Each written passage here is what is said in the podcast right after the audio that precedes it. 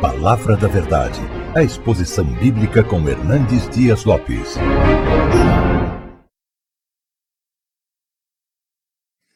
Então eu peço agora a você que se assente e abra sua Bíblia. Abra sua Bíblia, por favor, na segunda carta do apóstolo Pedro. Segunda carta do apóstolo Pedro. No capítulo 3, versos de 1 a 18.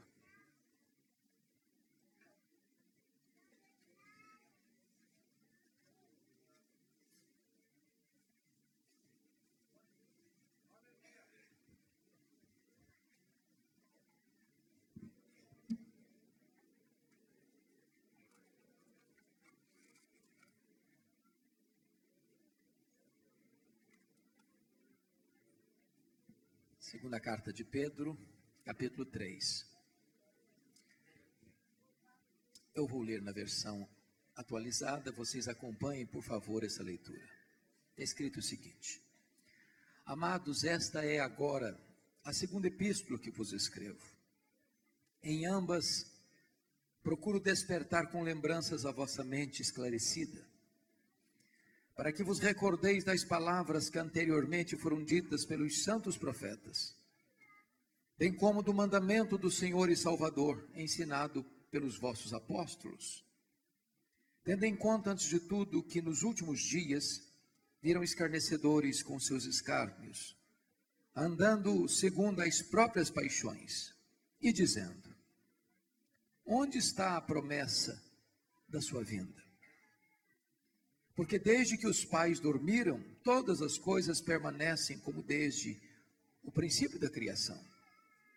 Porque deliberadamente esquecem que de longo tempo houve céu bem como terra, a qual surgiu da água e através da água pela palavra de Deus, pela qual veio a perecer o um mundo daquele tempo afogado em água. Ora, os céus que agora existem e a terra, pela mesma palavra, têm sido entesourados para fogo, estando reservados para o dia do juízo e destruição dos homens ímpios. Há todavia uma coisa, amados, que não deveis esquecer: que para o Senhor um dia é como mil anos, e mil anos como um dia.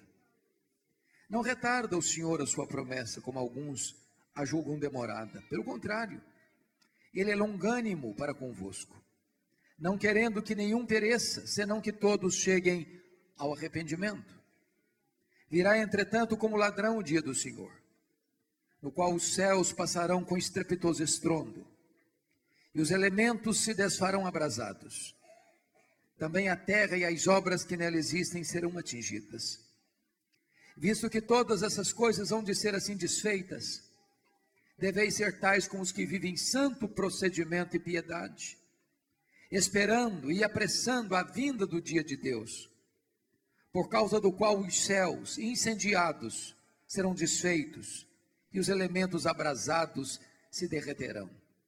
Nós, porém, segundo a sua promessa, esperamos novos céus e nova terra nos quais habita a justiça. Por essa razão, pois, amados, esperando estas coisas, empenhai-vos por ser desachados por ele em paz, sem mácula e irrepreensíveis e tende por salvação a longanimidade de nosso Senhor, como igualmente o nosso amado irmão Paulo vos escreveu, segundo a sabedoria que lhe foi dada. Ao falar acerca destes assuntos, como de fato costuma fazer em todas as suas epístolas, nas quais há certas coisas difíceis de entender, que os ignorantes e instáveis deturpam, como também deturpam as demais escrituras para a própria destruição deles. Vós, pois, amados, prevenidos como estáis de antemão, acautelai-vos. Não suceda que, arrastados pelo erro desses insubordinados, descaiais da vossa própria firmeza. Antes crescei na graça e no conhecimento de nosso Senhor e Salvador Jesus Cristo. A Ele seja a glória, tanto agora como no dia eterno. Amém. Amém. Amados, eu gostaria de falar um pouco com vocês nesta noite sobre a segunda vinda do Senhor Jesus Cristo. A segunda vinda de Cristo é o ponto mais alto da esperança cristã. A segunda vinda de Cristo é o pináculo da nossa teologia. É a consumação da história. Será o dia mais glorioso. Quando Jesus virá para buscar a sua noiva, a sua igreja. Esse dia vai ser o dia também que o Senhor Jesus vai colocar todos os seus inimigos debaixo dos seus pés e entregar o reino ao Deus e Pai para que Ele seja tudo em todos. A segunda vinda de Cristo, diz a Bíblia, será pessoal. Ele não vai mandar um embaixador, ele mesmo virá. Assim como está escrito em Atos dos Apóstolos, capítulo 1, versos 9 a 11. Quando Jesus foi assunto aos céus, seus discípulos estavam olhando para as alturas, quando dois varões angelicais apareceram e disseram: Varões galileus, por que estáis olhando para as alturas? Esse mesmo Jesus que subiu voltará. Como ele subiu? Pessoalmente. Pessoalmente. Segunda, segunda vinda de Cristo será visível. Todo olho verá até aqueles que o traspassaram. Isso é algo público, notório, absolutamente eloquente e inconfundível. Terceiro, a segunda vinda do Senhor Jesus Cristo será audível. Ao ressoar da trombeta de Deus, ouvida a voz do arcanjo, ele descerá com grande glória e poder. Quarto, a segunda vinda do Senhor Jesus Cristo será repentina. Paulo chega a dizer que vai ser no momento, no instante, no abrir e fechar os olhos.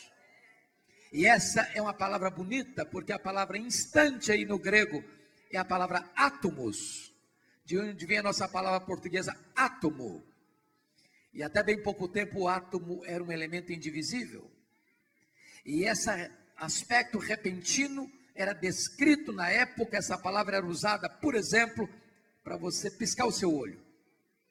Você pisca os olhos sem mesmo perceber. Ou é tão rápido como faiscar de uma estrela ou tão rápido como um dardejar da cauda de um peixe. Vai ser tão rápido assim que Jesus brota das alturas para buscar a sua igreja. Mais do que isso, a segunda vinda do Senhor Jesus Cristo será inesperada. Vai ser como ladrão de noite. Ele não manda aviso prévio, ele não manda telegrama. Ele não diz assim, tal dia, tal hora, eu vou chegar. Por isso Bíblia diz: vigiai, porque não sabeis nem o dia e nem a hora. Mas ainda a segunda vinda do Senhor Jesus Cristo será inescapável. O apóstolo Paulo compara esse dia com uma mulher grávida, que por estar grávida, ela precisa dar à luz. Ninguém pode contornar esse dia. Os ateus negam que esse dia vai acontecer. Os devassos acham que isso nunca vai acontecer. Os homens que não temem a Deus, que não amam a Cristo, não querem que esse dia aconteça. Mas nenhuma força na terra, nenhuma força no inferno, nenhuma ação dos demônios, nenhuma ação dos críticos vai poder evitar que Jesus Cristo venha gloriosamente buscar a sua igreja. Mas finalmente, irmãos, Jesus voltará poderosa, gloriosa e vitoriosamente. Ele virá e se assentará no seu trono para julgar as nações. Ele virá e matará o anticristo com o sopro da sua boca. Ele virá e colocará todos os seus inimigos debaixo dos seus pés. Ele virá não humildemente, ele virá montado num cavalo branco. Ele virá como um guerreiro vitorioso. Ele virá vitoriosamente para estabelecer a sua reino de glória. Nós aguardamos esse dia. E é sobre esse assunto que Pedro vai tratar nesse texto que lemos. Eu peço que todos estejam com a Bíblia aberta no texto comigo, porque eu preciso que você acompanhe o raciocínio desse texto comigo. Notem vocês que Pedro se dirige aos seus irmãos assim: Amados, esta é agora a segunda epístola que vos escrevo. Claro, nós temos a primeira epístola, e esta é a segunda mesmo. E ele diz assim: em ambas, procuro despertar com lembranças a vossa mente esclarecida. Pedro me dá um grande consolo aqui. Porque Pedro, como pastor que era também, Ele não tinha pretensão, e nem nós pastores aqui temos, de chegar na igreja todo domingo, toda semana, para pregar coisa nova, inédita. O que nós fazemos, via de regra, é trazer à memória esclarecida dos irmãos aquilo que os irmãos já sabem. É relembrar as mesmas verdades, as velhas verdades, que sempre novas são, que precisam ser trazidas à nossa mente, à nossa memória, para que nós reavivemos isso. E a verdade que Pedro havia dito e falado, e tornado a falar, está falando de novo, está exortando outra vez que Jesus voltará. A igreja precisa sempre estar alerta sobre essa verdade: Jesus voltará.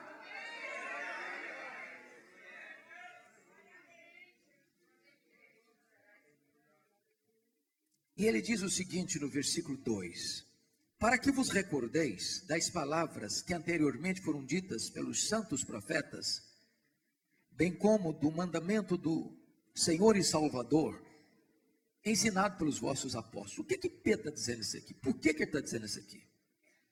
Na verdade, Pedro está preparando o terreno para dizer o seguinte: alguém não tem interesse nessa doutrina. Alguém distorce essa verdade. Alguém tenta enganar as pessoas dizendo o seguinte: não, esse negócio de segunda vinda não vai acontecer. Isso é utopia, isso é fantasia, isso é ilusão. Ele vai introduzir aqui o falso ensino dos falsos mestres. E o que, que um falso mestre vem fazer? Um falso mestre é aquele que chega para dizer o seguinte: a Bíblia não merece crédito. O que a Bíblia diz não é bem assim. Não é, não é desse jeito. Há poucos dias, pastor Zé Amaro, chegou a minhas mãos um livro de um cidadão aqui de São Paulo. E ele diz assim: a Bíblia não é palavra de Deus. A Bíblia está cheio de erros, cheio de contradições.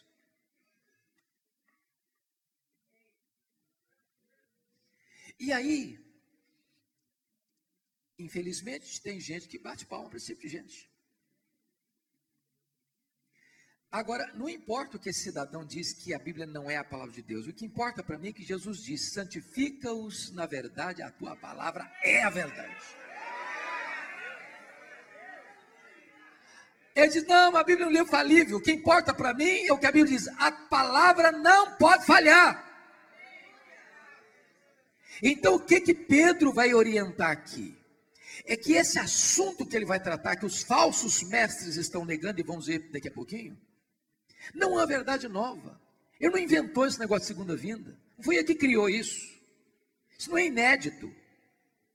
O que ele está pregando e que nós estamos pregando, que os seus pastores estão sempre pregando, é aquilo, diz o versículo 2, que os profetas pregaram. A segunda vinda foi mais falada no Velho Testamento do que a primeira vinda. Tem mais profecias da segunda vinda do que da primeira vinda. O que ele está dizendo que o que os profetas falaram foi exatamente o que Jesus pregou.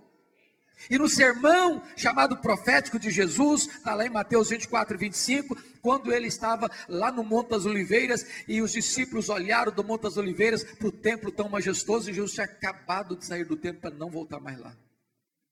E aquele templo estava condenado. E os discípulos olharam assim: Olha, mestre, que construções, que edifício magnífico, que coisa linda. E Jesus diz: não ficará pedra sobre pedra. Mas quando o Senhor vai acontecer isso, vai ser o sinal da tua vida e do fim do mundo. E Jesus diz: acautelai-vos, para que ninguém vos engane. Serão muitos dizendo: Eu sou o Cristo. Não acreditem nisso. Haverá guerras, rumores de guerras, terremotos, pestes, fome. O amor de muitos se esfriará. E este evangelho do reino será pregado em todo o mundo para testemunhar todas as nações, então virá o fim. E agora Pedro vai dizer: o mesmo que os profetas pregaram, o mesmo que Jesus pregou, é o que os apóstolos estão pregando. Jesus vai voltar. Irmãos, a segunda vinda de Cristo é uma verdade que está escrita em todos os livros do Novo Testamento, exceto três livros: Filemão, segunda de João, terceira de João, que são as três menores livros do Novo Testamento. Em todos os outros livros do Novo Testamento, essa verdade está presente, ela é eloquentemente ensinada. Foi lá nos profetas, é aqui por Jesus e agora pelos seus apóstolos. O que, que Pedro está querendo dizer com isso? O que Pedro está querendo dizer é o seguinte: é que há uma unidade nas Escrituras. Unidade. Tem muita gente hoje que diz assim para a gente: o Deus do Velho Testamento é o Deus irado. O Deus do Novo Testamento é o Deus de amor. Não, não, não, não, não vem criar esse conflito na Bíblia, não. Não venha criar esse conflito na Bíblia, não. A Bíblia é a palavra de Deus. O Antigo e o Novo Testamento, os dois são a palavra de Deus não tem contradição na Bíblia, não está em oposição, não. Os dois estão caminhando na mesma direção. Aqui é a preparação, aqui é a promessa, aqui é o botão, aqui é o fruto, aqui é a árvore frondosa, mas é a mesma palavra que fala da segunda vinda lá, fala aqui, e a igreja continuará falando até que ele volte. Agora notem comigo. O que que os falsos mestres vêm falando? Qual é a teologia deles? Olha o verso 4. Os falsos mestres vêm dizendo assim: onde está a promessa da sua vinda? Olha aí a dúvida. Olha aí o sibilo da serpente. É assim mesmo que Deus disse? Será que isso é verdade mesmo? Será que esse livro merece confiança mesmo? Será que a palavra de Deus é infalível mesmo? Será que ela é inerrante mesmo? Será que eu devo confiar nessa palavra mesmo? Cadê a promessa dele? Vem nada, ele não vem nada, dizem os falsos mestres. Isso aí é bobagem, isso aí é ilusão, isso aí é utopia, isso aí é fantasia. Os falsos mestres vêm negando esta verdade maiúscula do cristianismo, que vai ser a consumação de todas as coisas, onde Jesus Cristo gloriosamente vem para buscar a sua igreja. Agora, preste bem atenção. Veja o versículo 3 comigo. Quando a teologia é ruim, a vida também é ruim. Um falso mestre nunca vai ser um exemplo de piedade, de santidade. Olha o versículo 3. Tendo em conta, antes de tudo, que nos últimos dias viram escarnecedores com seus escárnios, andando segundo as próprias paixões. Preste bem atenção. Se a doutrina está errada, a vida vai estar errada. Sabe por quê? Porque é a doutrina que determina a vida. Assim como o homem crê, assim ele é. Se eu penso errado, a minha vida vai ser errada. Então, para que haja santidade, o que, é que eu tenho que fazer? Santifica-os na verdade, a tua palavra é verdade. Você quer ser santo, meu irmão? Lê a Bíblia. Você quer andar com Deus? Estude a Bíblia. Tem gente que diz, ah, pastor, Deus não fala mais com a gente. Não fala, falou comigo hoje falou com você também. Nós já lemos a Bíblia aqui. Toda vez que você abre a Bíblia, Deus está falando com você. A Bíblia é a voz de Deus para nós. Se você não está escutando a Bíblia, se você não está escutando a Deus, é porque sua Bíblia está empoeirada. Abra a Bíblia e Deus falará. Agora, note uma coisa, irmãos. Quando alguém não quer mudar de vida, sabe o que, é que acontece com essa pessoa? Ela muda de teologia. Porque as pessoas não gostam da doutrina da segunda vinda de Cristo, sabe por quê? Porque elas vão ter que encarar o juízo de Deus, o tribunal de Deus, tem que prestar conta para Deus. E elas não querem mudar a sua conduta, elas não querem deixar uma vida de devassidão, então elas, não, então Jesus não volta. Aí elas negam que Jesus volta porque elas não querem corrigir sua vida, não querem se arrepender, não querem se entregar a Cristo, não querem viver em novidade de vida, então elas negam a doutrina. Agora, qual é o argumento dos falsos mestres? Para dizer, onde está a promessa da sua vinda? Olha a afirmação que eles fazem no versículo 4. Onde está a promessa da sua vinda? Porque desde que os pais dormiram, todas as coisas permanecem como desde o princípio da criação. Qual é o argumento falso, mestre? Jesus não vai voltar, sabe por quê? Desde que o mundo é mundo, nada mudou. Nada mudou, dizem os falsos mestres.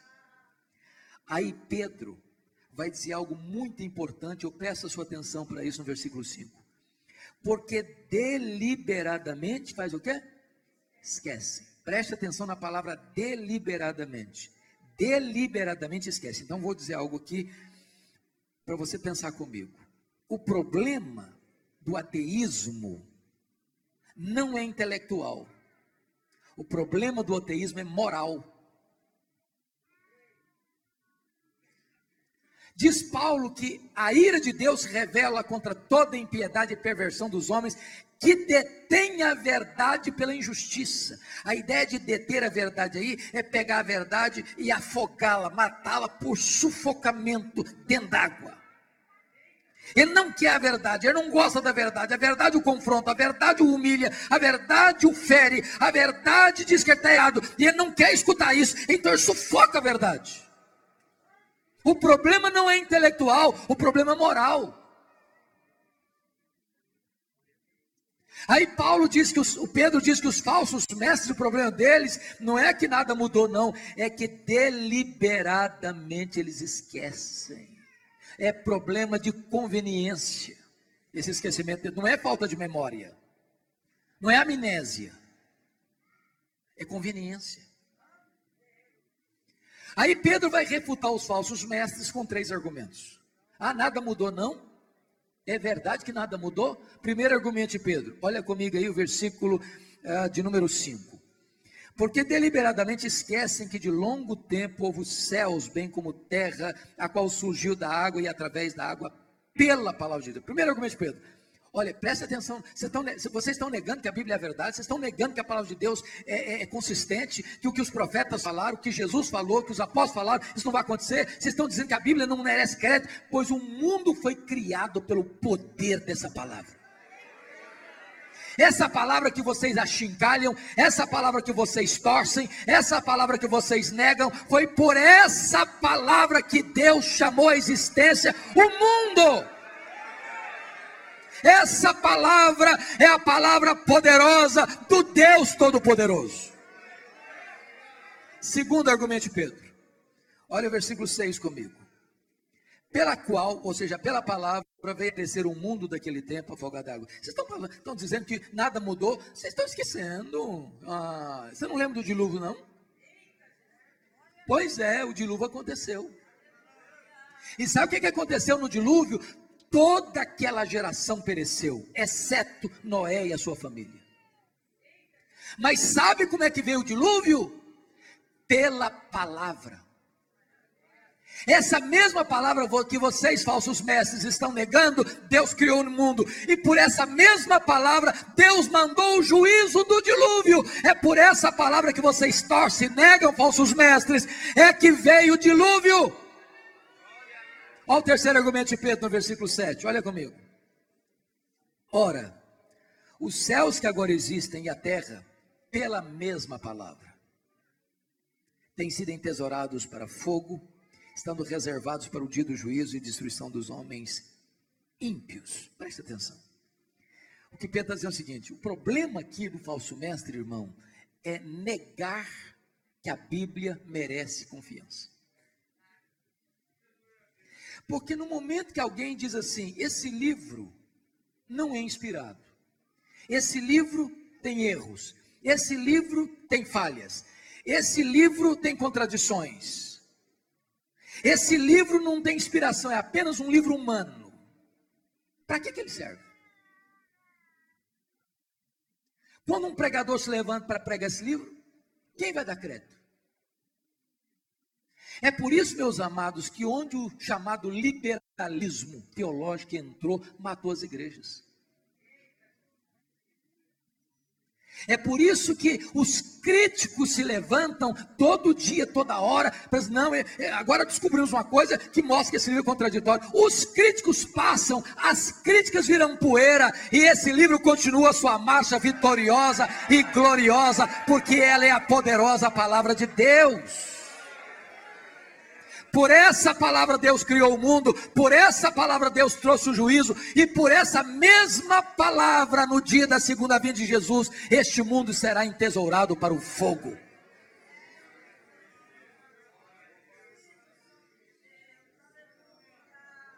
Agora notem comigo, meus amados, notem comigo.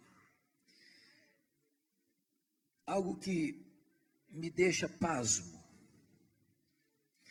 Por favor, acompanhe comigo a leitura de três versículos. Primeiro, do versículo 7. Ora, os céus que agora existem e a terra, pela mesma palavra, têm sido entesourados para fogo. Agora o versículo 10. Virá, entretanto, como ladrão o dia do Senhor, no qual os céus passarão com estrepitoso estrondo e os elementos se desfarão abrasados Agora o versículo 12. Esperando e apressando a vinda do dia de Deus, por causa do qual os céus incendiados serão desfeitos e os elementos abrasados se derreterão. Irmãos amados, nenhum homem, por mais fértil que seja a sua imaginação, jamais você viu isso em qualquer filme de ficção, essa cena. Essa cena. Final do ano passado, nós ficamos perplexos com o incêndio que devastou a Austrália. Vimos focos de incêndio na floresta úmida da Amazônia. O ano passado assistimos a Catedral de Notre Dame em Paris ardendo em chamas. Agora, você já imaginou um incêndio universal? Você já imaginou os céus derretendo sobre a sua cabeça? Você já imaginou as colunas do universo abaladas e tudo caindo, derretendo? Os elementos abrasados se desfarão, diz um estudioso, um cientista que conversei essa semana passada, diz que isso aqui é a mesma linguagem para desintegração do átomo.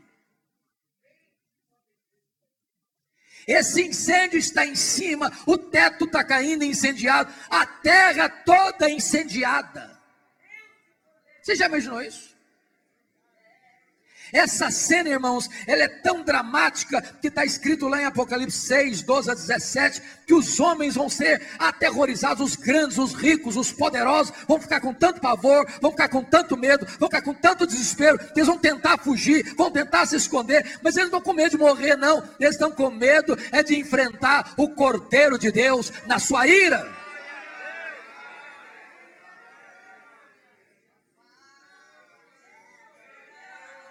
Agora notem comigo, irmãos. Notem comigo. Porque a pergunta dos falsos mestres continua: cadê? Onde está a promessa da sua vinda?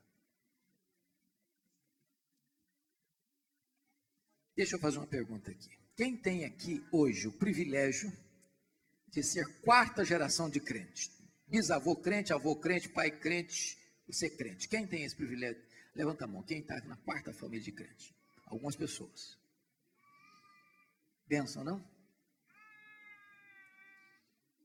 Pois é, seu bisavô falava que Jesus ia voltar. Seu avô falou, vai voltar. Seu pai falou, vai voltar.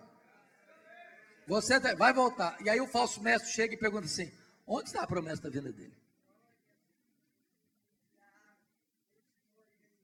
Por que, que ele não veio ainda? Então vamos ver como é que Pedro trata dessa pergunta. Pedro está respondendo os falsos mestres. Então veja a primeira colocação de Pedro, que é o tempo na perspectiva de Deus. Olha comigo o versículo 8. Há todavia uma coisa, amados, que não deveis esquecer: que para o Senhor um dia como mil anos, e mil anos como um dia. Então, você e eu só entendemos tempo com respeito a passado, presente e futuro. Eu e você não sabemos o que está na curva, nem enxergamos no escuro. Porém, Deus vê o futuro no seu eterno agora. Então, Deus não mede o tempo como você e eu medimos. Segundo argumento de Pedro, o propósito da demora. Porque ainda fica a pergunta, por que, que está demorando tanto? Porque tem hora que os crentes dizem, oh Senhor, volta logo, Maranata, parabéns. Não, mas não, não é porque está interessado na volta de Jesus, não é porque está querendo sair desse, desse perrengue que está vivendo.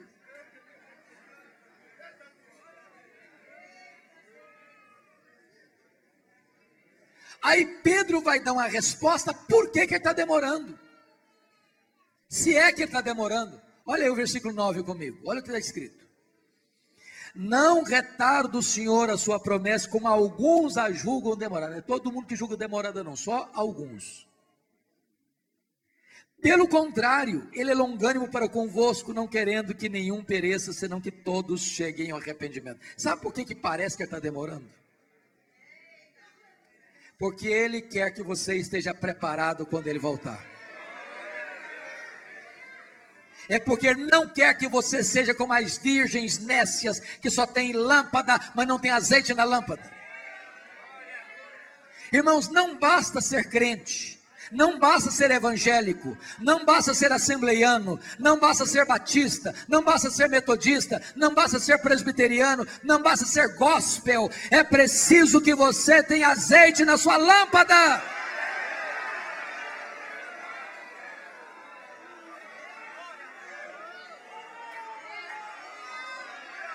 A Bíblia diz que Deus não tem prazer na morte do ímpio, mas em que todos se arrependam e sejam salvos.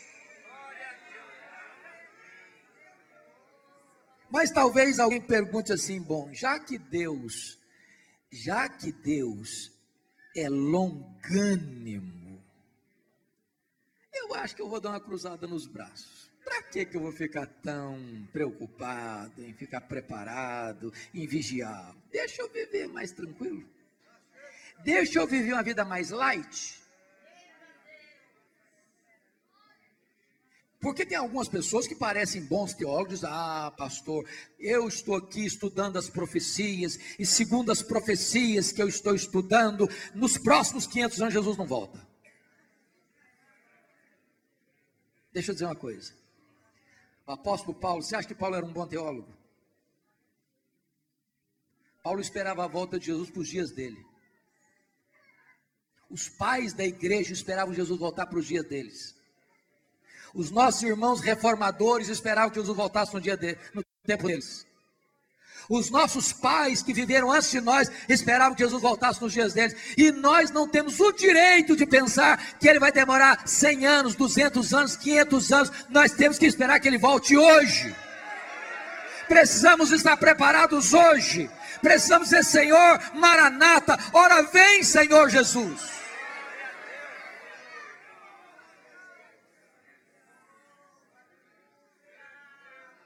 Por isso, Pedro vai dizer o que vai dizer aí no versículo 10, olha aí comigo. Virá, entretanto, como ladrão o dia do Senhor. Então, calma, sossega aí o coração para entender uma coisa. Não brinque com Deus, achando que você pode viver uma vida descuidada, sem correr risco.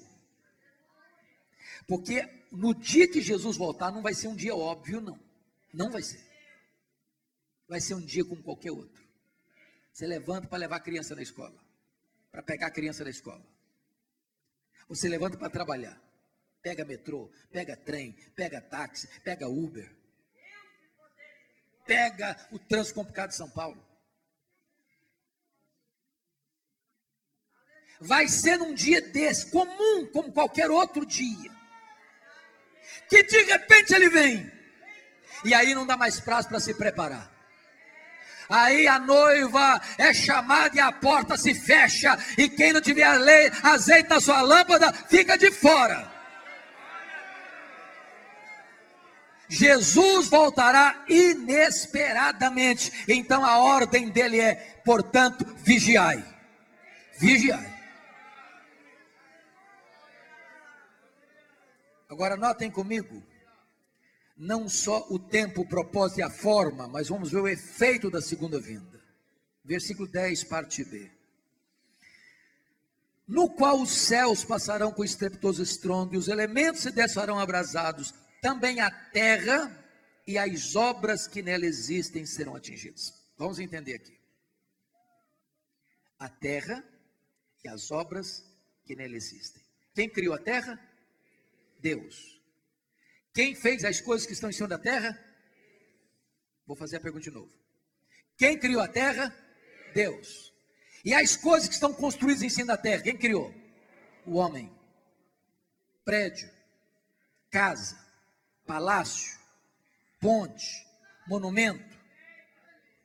O que Pedro está dizendo é o seguinte: quando Jesus voltar, os céus abrasados se derreterão, a terra incendiada, e tudo que tiver em cima da terra, as obras que os homens construíram, tudo vira cinza. Em outras palavras, se tudo que você tem na vida é aquilo que você constrói só para aqui, você está construindo para o fogo.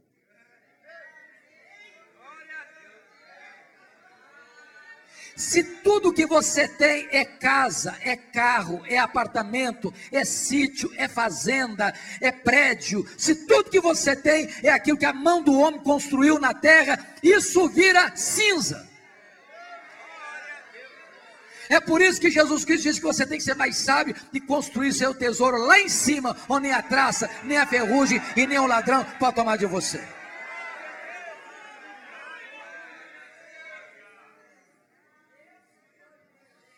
Agora prestem bem atenção, amados.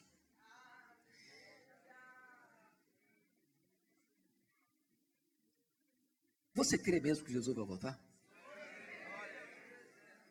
Porque se você e eu cremos que Jesus vai voltar, isso tem implicações. O que, que isso desemboca? Vamos ver o que Pedro vai dizer. Primeiro, olha o versículo 11. Visto que todas essas coisas, que coisas? É que Jesus vai voltar, que o céu vai ficar incendiado, que a terra vai incendiar, que tudo está de cima da terra também vai se incendiar. Visto que todas essas coisas hão de ser assim, desfeitas, deveis ser tais com os que vivem em santo procedimento e piedade. Se você crê que vai ser assim mesmo, então cuida da sua vida. Leva Deus a sério. Não brinca com Deus.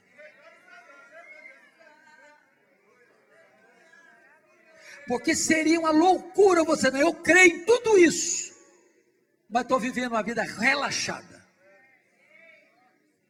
Seria uma insanidade seria acreditar numa coisa e viver o contrário do que se acredita.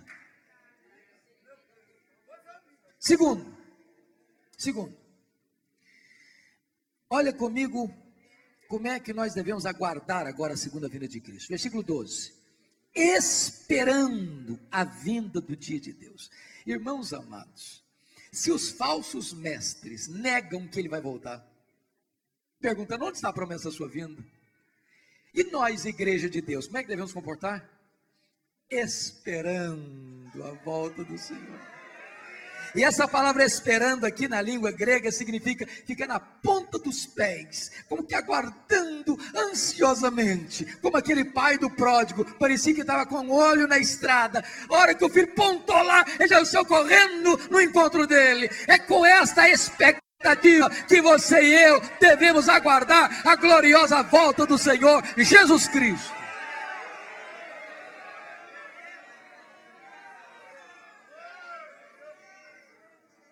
Segundo, terceiro lugar, como é que nós devemos aguardar a volta de Jesus? Olha o versículo 12 ainda. E diz: esperando e mais o que? Apressando a vinda do dia de Deus. A Bíblia diz que só Deus sabe esse dia, nem anjos nem os homens. Então, toda vez que você encontrar alguém, diz, não, eu, segundo os meus cálculos proféticos, porque eu examinei esta e aquela profecia, Jesus volta no ano tal. Pois é, todo mundo que tentou fazer isso fracassou e vai fracassar. Então, não acredita nisso. Agora, Pedro está dizendo que você e eu podemos, como que, entrar nessa agenda divina e apressar esse dia. Como assim? Bom, Jesus nos deu a dica, lá em Mateus 24, 14. E o evangelho do reino será pregado em todo o mundo, para testemunho a todas as nações, e então virá o fim. Visto que ele é longânimo, e ele está dando uma chance, uma oportunidade para que você se arrependa e volte para ele. Como é que você pode apressar esse dia? Anunciando, meu amado, o evangelho. Anuncie o evangelho. Anuncie o evangelho lá na sua vizinhança, lá para sua família, lá para os seus colegas de trabalho, lá na sua empresa, lá no seu comércio lá no seu lazer, para onde você for, para o motorista do táxi, para o motorista do Uber, para o motorista do ônibus, para uma pessoa que senta do seu lado no metrô, fale de Jesus, fale da promessa dele, fala da salvação dele, anuncie que ele é Deus, anuncie que só tem salvação no seu nome, anuncie que ele morreu pelos nossos pecados, que ele ressuscitou para a nossa justificação, fale para as pessoas que ele vai voltar.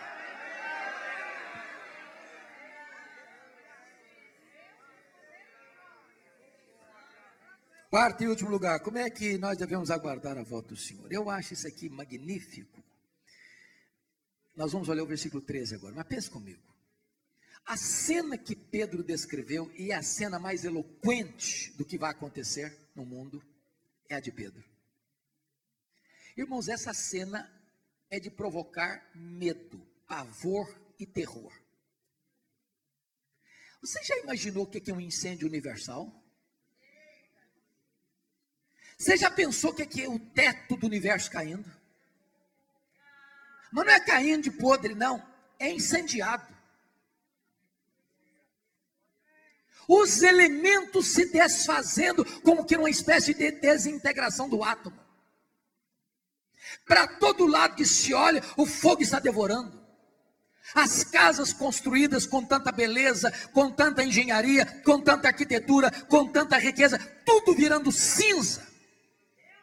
É uma cena de terror, é uma cena de medo, é uma cena de pavor. E a Bíblia diz que esse dia da volta de Jesus, para os ímpios, vai ser um dia de trevas, vai ser um dia de dor, vai ser um dia de desespero. Mas o que está escrito no versículo 13? Olha comigo, por favor. Nós, porém, segundo a sua promessa, esperamos novos céus e nova terra, nos quais habita justiça. Podem ter certeza, meus amados irmãos, a Bíblia diz: quando o Senhor vier, os mortos em Cristo ressuscitarão primeiro, com corpos imortais, com corpos incorruptíveis, poderosos, espirituais, eh, celestiais, semelhante ao corpo da glória do Senhor Jesus Cristo. E os que estiverem vivos serão transformados e arrebatados por encontrar o Senhor Jesus nos ares, e assim nós estaremos para sempre com Ele. Então nós ouviremos: Vinde, benditos de meu Pai, entrem na posse do reino que vos está preparado desde a fundação do mundo. Vai ser um dia de luz, vai ser um dia de júbilo, vai ser um dia de glória, onde Deus vai enxugar dos nossos olhos toda lágrima, ou não vai ter mais dor, ou não vai ter mais luto, onde não vai ter mais tristeza, onde o pecado nunca mais vai chegar. Nós, porém, nós, porém, aguardamos novos céus e nova terra onde habita justiça.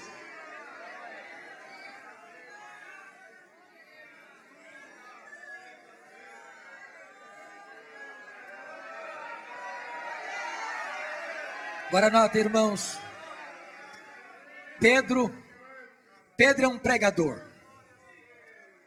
E como pregador que é, Pedro vai terminar o seu sermão sobre a segunda vinda de Cristo. E então ele vai fazer quatro aplicações, porque a pregação não basta você expor uma verdade, você precisa aplicar a verdade que você expõe. Então Pedro vai começar a concluir o seu sermão fazendo quatro aplicações para encerrar. Primeira aplicação que ele faz. Olha comigo o versículo 14. Por essa razão, note que essa expressão por essa razão é uma expressão de consequência. Em virtude que eu falei para vocês que Jesus vai voltar. Em virtude que eu falei para vocês que quando ele voltar, vai voltar como ladrão de noite. Em virtude que eu falei para vocês que quando ele voltar, os céus abrasados se desfarão, a terra será incendiada para a destruição dos homens ímpios. Em virtude que eu falei para vocês que nós aguardamos novos céus e nova terra, em virtude de tudo isso que eu falei para vocês, olha que ele escreve no versículo 14: Por essa razão, pois, amados, esperando estas coisas, que coisas? A segunda volta do Senhor Jesus, novos céus e nova terra, empenhai-vos por serdes achados por Ele em paz. Empenhai-vos. Sabe o que Pedro está dizendo? É o seguinte: para de brigar, irmão, para de fazer confusão. Para de criar encrenca. Para de picuinha. Para de falar mal dos outros. Para de entrar na internet e ficar criticando os irmãos.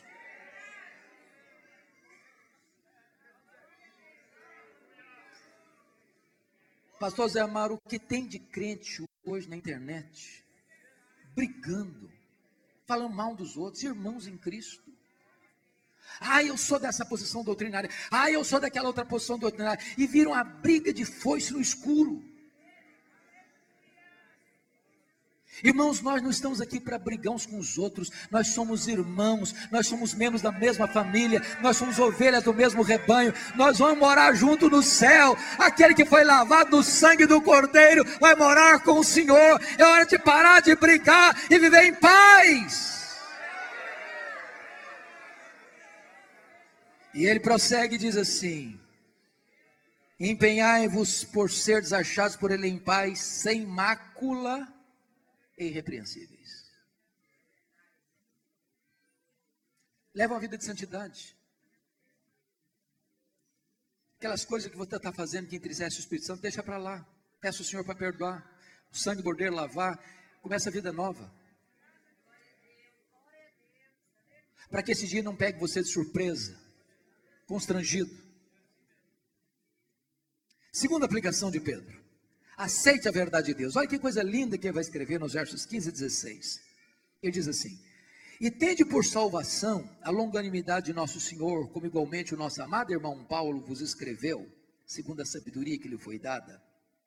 Ao falar acerca destes assuntos, como de fato costuma fazer em todas as suas epístolas, que assunto que eu estou falando? Segunda vinda de Cristo. Paulo falou em todas as suas epístolas sobre a segunda vinda de Cristo, exceto na carta a Filemão, que é um memorando, bem pequenininho. Nas quais há certas coisas difíceis de entender. Ah, que alívio para mim. Porque às vezes eu leio as cartas de Paulo e digo, meu Deus, eu não estou entendendo Paulo. Está difícil. Que profundidade. Até eu ficava encantado com as profundidades que escrevia. Oh, profundidade da riqueza! Aí é um consolo para mim saber que o Pedrão, que era amigo dele, companheiro de ministério, lia Paulo. Falei, Paulo, Paulo recebeu uma sabedoria especial, difícil de entender. Então calma o seu coração se você não está entendendo tudo. Vai lendo. Vai pedindo Deus discernimento.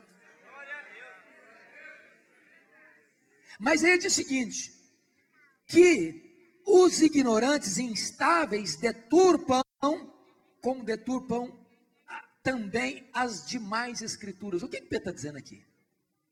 Que as cartas de Paulo, já no primeiro século, quando Pedro escreve esta epístola, já eram consideradas nas igrejas como epístolas inspiradas, fazendo parte do cânon das escrituras com autoridade de palavra de Deus? Oh, irmãos, que coisa preciosa. É que as cartas que Paulo escreveu, quando Pedro escreve essa carta, e eu pergunto a vocês, quando Pedro escreve essa carta, ele era jovem ou velho? Ele era velho. Por que, que eu sei que ele era velho? Por que, que você e eu sabemos que ele era velho? Está claro na Bíblia, eu vou explicar. Lembram lá em João 21, 18 e 19? Quando Jesus restaura Pedro, restaura o ministério de Pedro, aí Jesus diz assim para Pedro: Pedro, você se lembra? Eu vou parafrasear agora um pouquinho.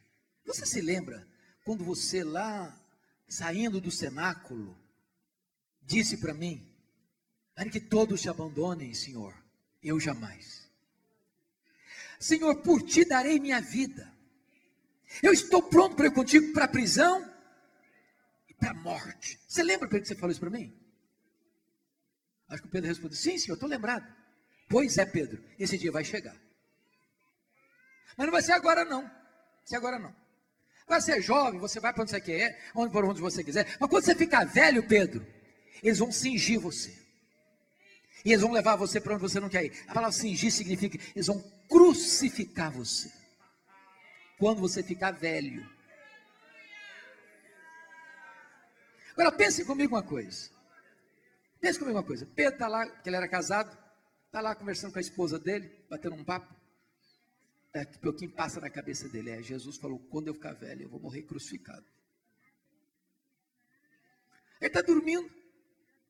Vira para cá, vira para lá, muda de posição na cama. Aí vem na cabeça dele. É, Jesus falou que quando eu ficar velho, vou morrer crucificado. Ele está pregando um sermão na igreja, bem animado. Quando ele termina de pregar, passa na cabeça dele assim: ó, é, Jesus falou que quando eu morrer, quando eu ficar velho, vou morrer crucificado. Aí começa a escrever essa carta. Confira comigo lá no capítulo 1 dessa carta, de 2 Pedro, versos 14 e 15. E ele diz assim: versículo 14, 1, 14 certo de que estou prestes a deixar o meu tabernáculo. Sabe o que significa isso? Estou prestes a morrer. Como efetivamente nosso Senhor Jesus Cristo me revelou. João 21, 18 e 19. Mas de minha parte, esforçar-me-ei diligentemente por fazer que a todo tempo, mesmo depois da minha partida, ou seja, mesmo depois da minha morte, conserveis lembrança de tudo Sabe o que Pedro está dizendo? Eu estou velho, já estou na hora de ir, e eu vou ser crucificado. Eu vou morrer. Aliás, Jesus profetizou isso. E ele me falou: vou morrer crucificado, e com esse gênero de morte vou glorificar a Deus. Mas o que me encanta que ele está dizendo: eu vou morrer, mas o meu ministério não vai morrer. O mundo pode matar o pregador, mas o mundo não pode matar a pregação.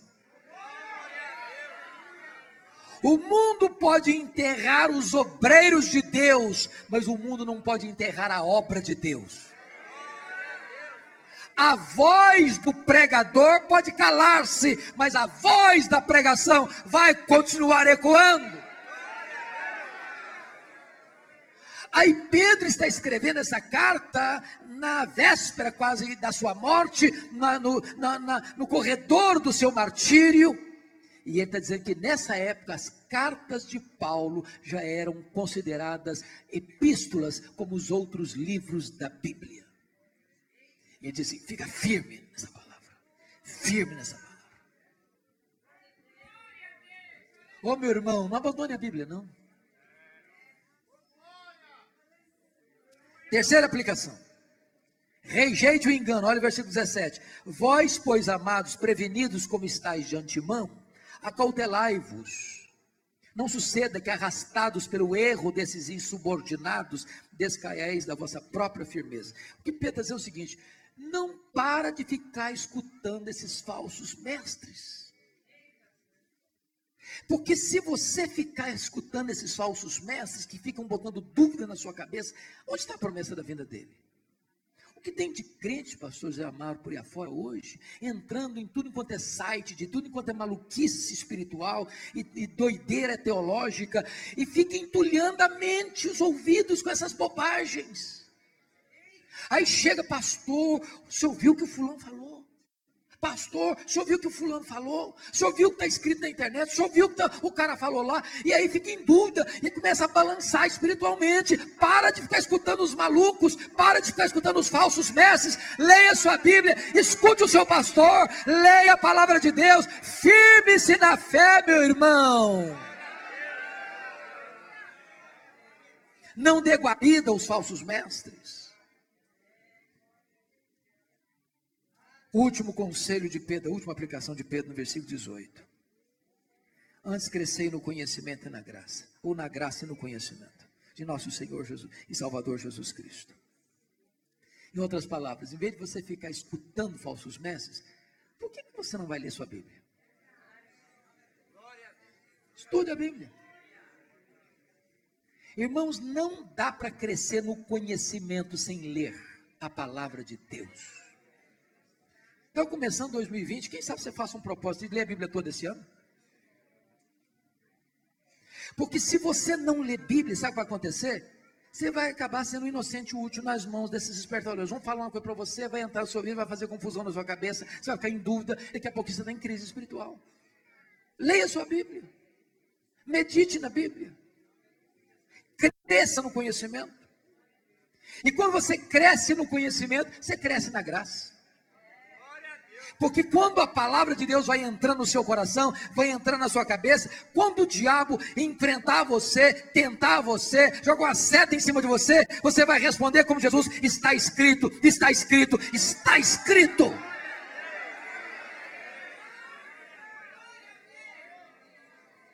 Como é que Pedro termina o seu sermão? Pedro termina o seu sermão com a doxologia. Olha o verso 18. A Ele, ao Senhor Jesus, seja a glória, tanto agora como no dia eterno. Que a nossa vida, irmãos, seja uma vida doxológica, uma vida de exaltação à pessoa de Jesus.